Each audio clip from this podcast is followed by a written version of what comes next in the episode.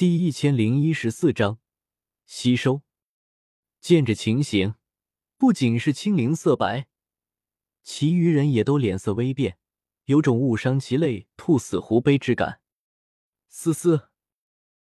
远古天魔蟒看着这池血水，却是浑身都激动起来，不断扭动着身躯，嘶鸣不已，似乎想跃入池水中浸泡。药老皱了皱眉。青灵，这天魔蟒口中的宝物，该不会就是这东西吧？青灵点点头，嗯，应该就是这东西了。远古天魔蟒智商不高，只说巢穴里有好东西，却说不清到底是什么东西。结果过来一看，却是一潭血池。青灵只觉得头皮发麻，有被小魔给吓到。药老冷哼了声。这血池里面的能量虽然浓郁，可是太过狂暴杂乱。除了远古天魔蟒拥有远古血脉，肉身强悍，能够吸收外，对血池对斗者来说就是剧毒。谁要是敢入血池，哪怕不爆体而亡，也必定入魔。小医仙张了张嘴，很想说这血池肯定不是剧毒，真要是剧毒，他早喝光了。这次算是白跑一趟了。风尊者觉得无趣，叹道：“既然如此，我们还是离开这里，继续去寻找菩提古树吧。莫要让魂殿的人抢了先。”其余人纷纷点头。或许远古天魔蟒为了凝聚这血池，真的是费尽了心思，可对他们人族来说，却是鸡肋，食之无味，弃之可惜。众人摇摇头，就要离开。可这时，有一道清冷的声音响起：“等等，这血池对我有用。”风尊者一愣，回头看去，却见说话的是彩铃。他目光炽热的看着身前的血池，这东西对人族来说是鸡肋，可他又不是人族，他是七彩吞天蟒，和远古天魔蟒一样，同为远古血脉的强悍蟒族。这血池是远古天魔蟒费尽心血。各处搜集灵药灵材，又投入许多强悍凶兽的血脉精血，才凝聚而成的。对远古天魔蟒来说是舍不得的至宝，对彩铃来说也有大用。我要留在这里炼化这座血池。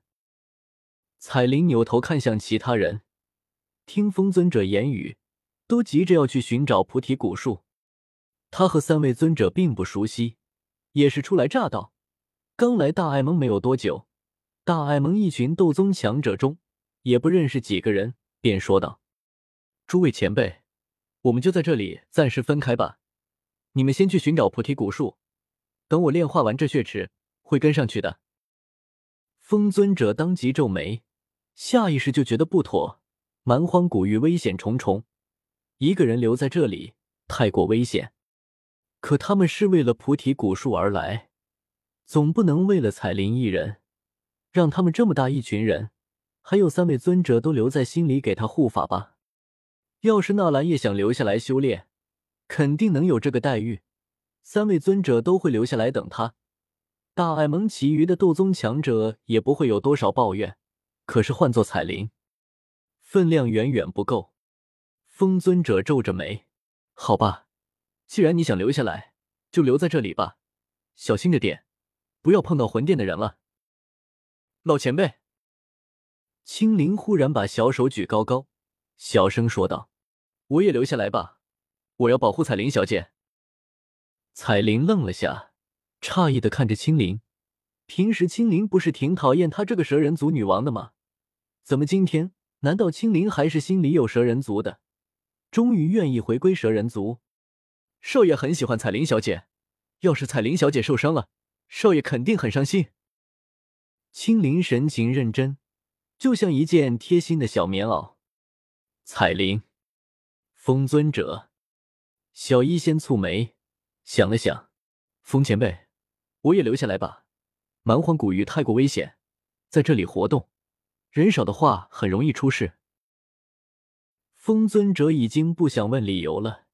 小医仙和纳兰叶是什么关系？他能不知道？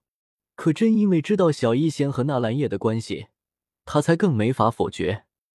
青灵和小医仙两人决定留下，那么自然不会真的就只有他们两人。黑水玄阴，还有刚收服的远古天魔蟒，肯定要和青灵一起留下。而这次毒宗也来了两位斗宗强者，也要和小医仙一起行动。如此，大爱盟的队伍一下子就少了六位斗宗强者，剩下的人看上去空荡荡的，没了来时的气势浩荡。风尊者无语，却也没法。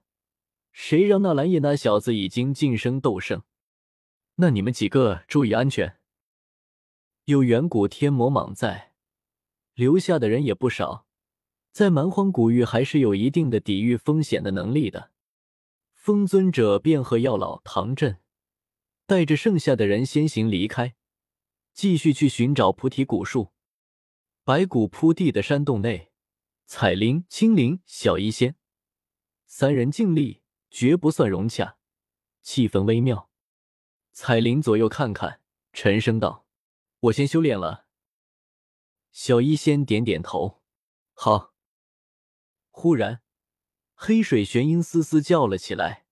青灵一愣：“小黑，你也想进去修炼？”黑水玄音不断点头，看向血池的目光。和彩铃一样，充满渴望。我要进去。远古天魔蟒也闹腾起来，巨大的身躯不断在地面上扭动。他也想进去。青灵无语了。小黑，你也进去吧。小魔，你就不要进去了，不然不够你们修炼的。嘶嘶。远古天魔蟒吐着蛇信子，特别委屈。明明这血池是他辛辛苦苦积累出的，他已经达到尊者层次，还打算靠着血池突破到八阶层次呢。黑水玄鹰兴奋无比，得到了青灵的允许，他身形一晃就冲向血池，半途中就在一片黑光中，化作一头十多丈长的黑水玄鹰大蛇，重重砸入血池中，溅起一片血花。彩铃不甘示弱。也化作一条七彩吞天巨蟒，体型没有黑水玄鹰粗大，略显玲珑，可一片片七彩蛇鳞却将它衬托的高贵无比。高昂着蛇头，慢条斯理的游进血池中。吃吃，原本安静的血池也渐渐沸腾起来，无数的血泡不断的升腾而起，狂暴的能量疯狂的在血池之内呼啸而起。无数狂暴的能量冲击入彩铃和黑水玄鹰体内，这种狂暴杂乱的能量对斗者来说绝对是要命的，绝对没有人敢将这种东西吸收入体内。